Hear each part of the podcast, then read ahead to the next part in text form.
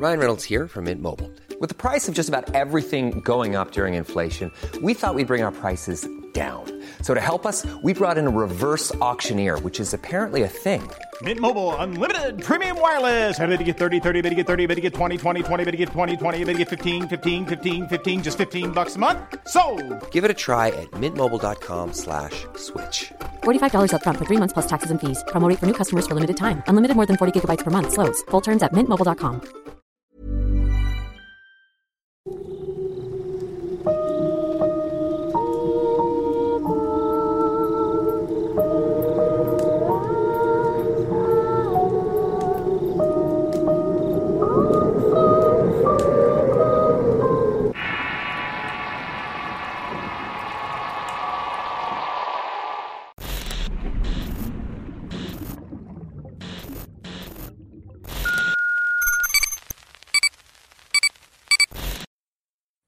Celda 1 Historia de terror real basada en la anécdota del oficial Juan Gómez. Escrita y adaptada por abogados para relatos de horror.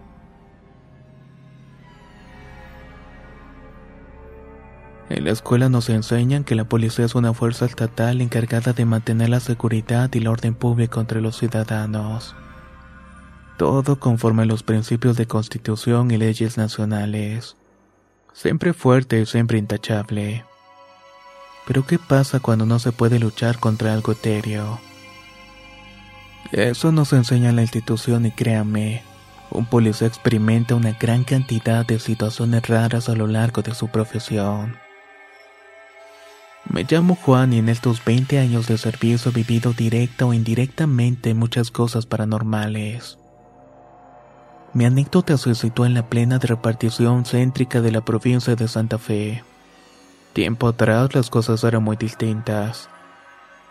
Existían pocas provincias con la modalidad de las alcaldías. Se mantenía la vieja modalidad de los destacamentos policiales con celdas transitorias. Me explico mejor en otras palabras. Si te agarran en delito o fragancia, te mandaban directamente a una de ellas.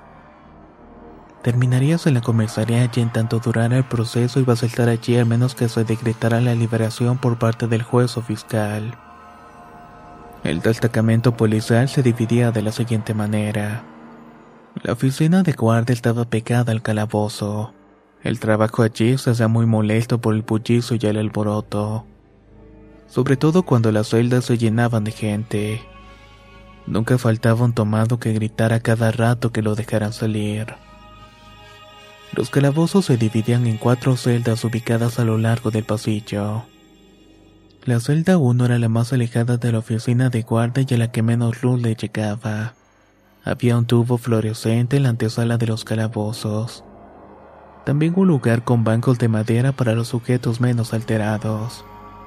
La celda 4 se usaba únicamente para los menores de edad. La 3 y la 2 se usaban para hombres adultos y la 1 para mujeres procesadas o detenidas transitoriamente. En verano del 2009, en el centro de Rosario, hubo una invasión de mujeres amigas del Ojeno provenientes de Tucumán y Santiago del Estero. El alto mando dio la orden de proceder a la detención de cualquier persona sospechosa y que ésta debía ser trasladada a los establecimientos estatales para evitar de antecedentes y posibles órdenes de captura. La demora por averiguación podía durar hasta seis horas corridas y logró sobreexplotar la capacidad de los recintos policiales. Desde la oficina de guardia se hizo moneda corriente escuchar conversaciones estridentes, carcajadas y gritos para ir al baño de los individuos alojados allí. Lo extraño ocurrió un mediodía que me dirigí a la guardia, para lo cual primeramente se había de trasladar por un patio interno que a su vez era lindante a dos ventanales de la celda 3 y 4. Al pasar al lado de la segunda ventana escuché un cuchicheo proveniente desde el interior pero no le presté atención. Ya cuando ingresé a la guardia de pura curiosidad me acerqué y le pregunté a la sargento. Oye, ¿quiénes entraron a los calabozos? No hay nadie hoy, respondió la mujer policía. ¿Estás segura? Acabo de escuchar a dos personas hablando en una de las celdas. Mira, Gómez. Estoy desde las seis de la mañana cuando tomé la guardia y no había nadie más. Y te aseguro que no entraron detenidos. Como si fuera una típica película de terror y alguien o algo quisiera hacerse sentir, terminamos de hablar y se escucharon tres golpes fuertes desde la parte trasera de la guardia. Inmediatamente entré a fijarme quién estaba y me asomé a la ventana de la puerta de la celda. Y efectivamente no había nadie. En aquel momento la luz fluorescente parpadeó y se apagó y me dio un escalofrío tremendo. El aire pareció volverse denso, casi irrespirable y creí ver por un segundo un humo color azul dentro de la celda. Por reflejo saqué el rostro de allí disimulando que no pasaba nada y salí de los calabozos. ¿Qué fue lo que pasó, Gómez? preguntó la sargento. Nada, respondí. ¿Estás seguro porque te noto muy pálido? No pasa nada. ¿Será que puedes avisar a logística que cambie el tubo fluorescente? Hablé un poco nervioso. El mismo día, unas horas más tarde, la comisaría nuevamente se abarrotaba con gente. A los masculinos se los colocó en sus respectivos calabozos y la celda 1 cobijó a más de 20 mujeres. Aunque era la celda más grande, las féminas estaban un poco apretadas. No había pasado ni media hora y las mujeres comenzaron a gritar desaforadamente.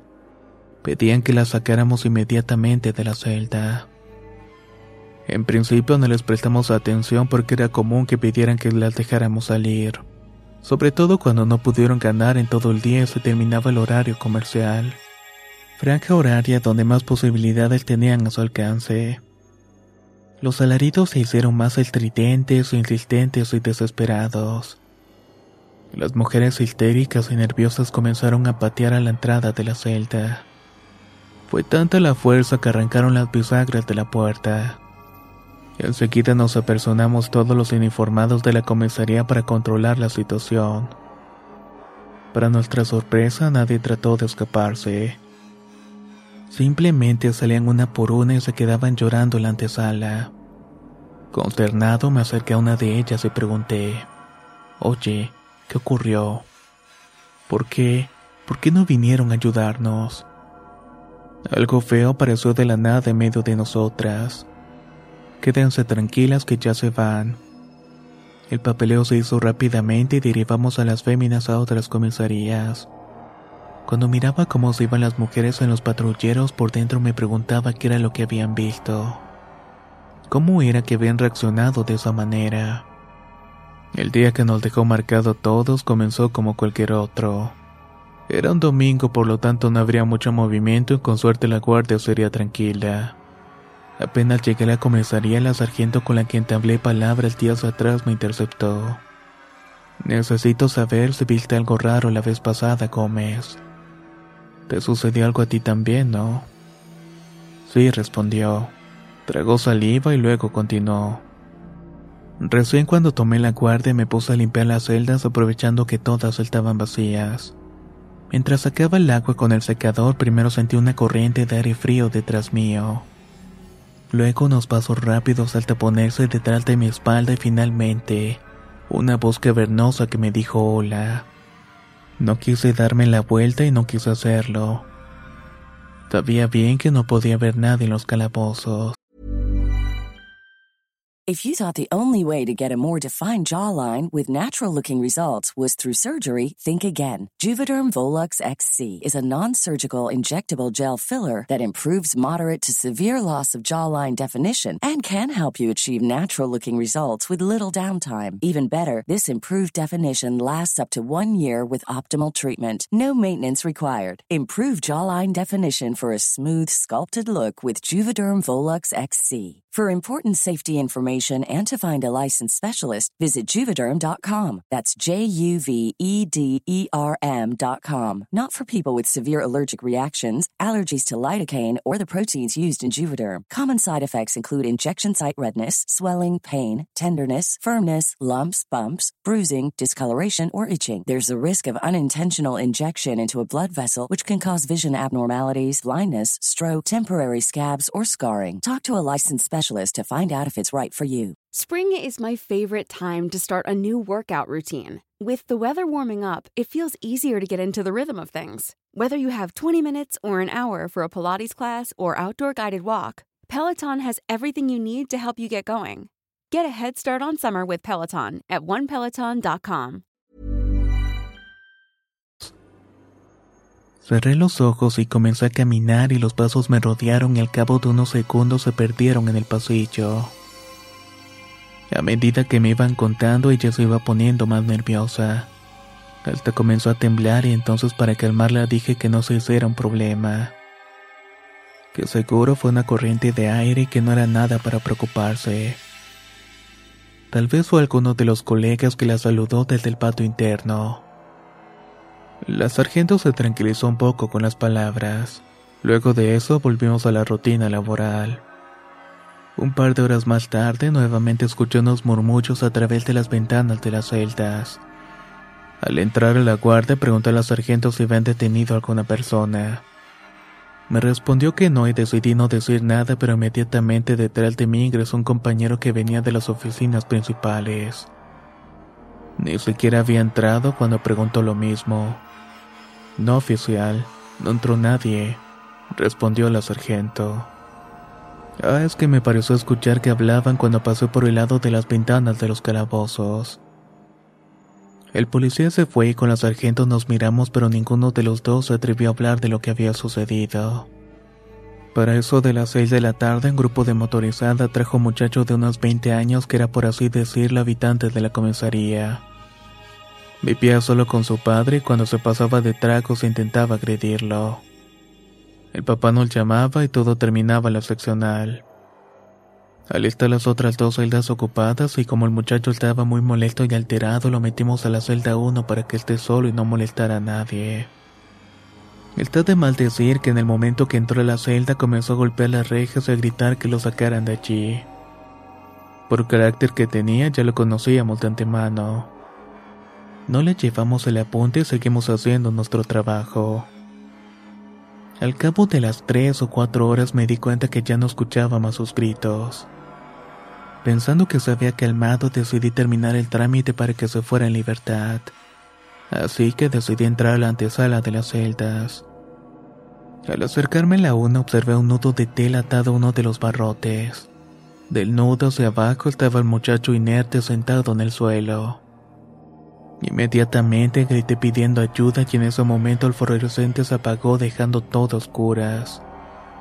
Los demás detenidos comenzaron a gritar que algo se acercaba por el pasillo directamente hacia mí.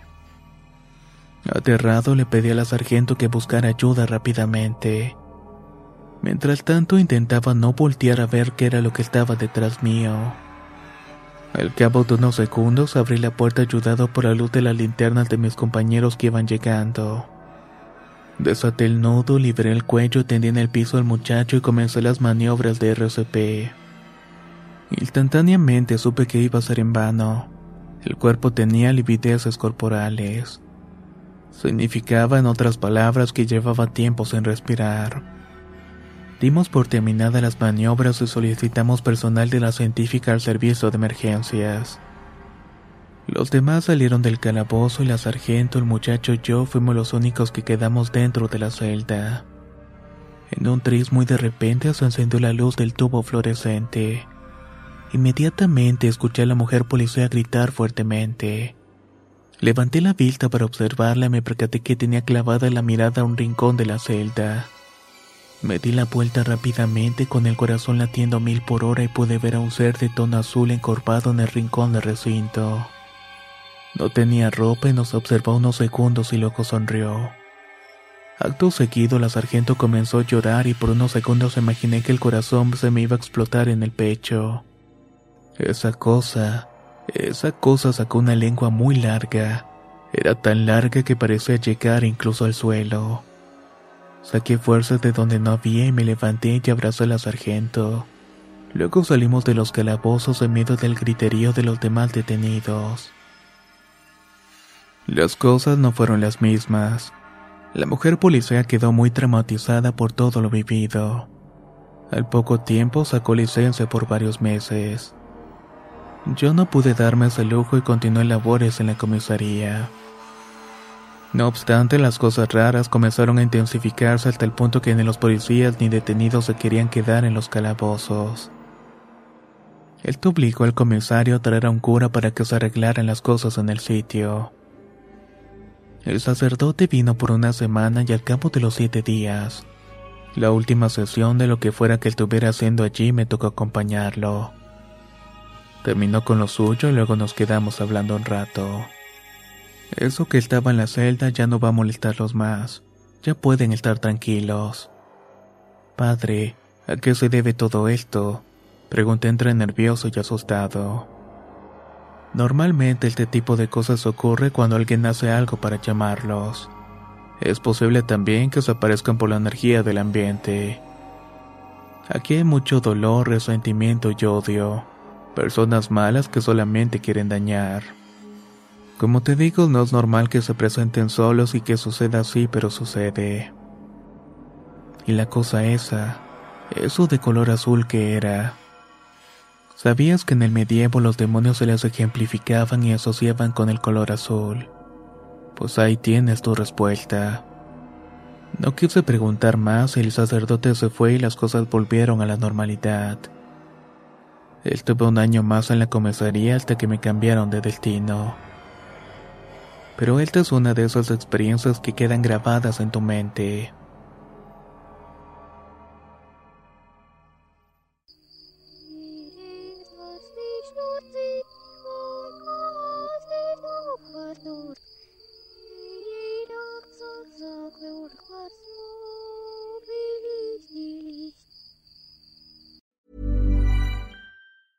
Hey, folks, I'm Mark Marin from the WTF Podcast, and this episode is brought to you by Kleenex Ultra Soft Tissues your ally to help tackle your allergy symptoms this season. I love the change of seasons, but nobody loves pollen and all those other things floating in the air that make you sneeze during this nice weather. Kleenex Ultra Soft tissues are hypoallergenic and allergist approved. So fight back against watery eyes and runny noses without worrying about irritating your skin. For this allergy season, grab Kleenex and face allergies head on.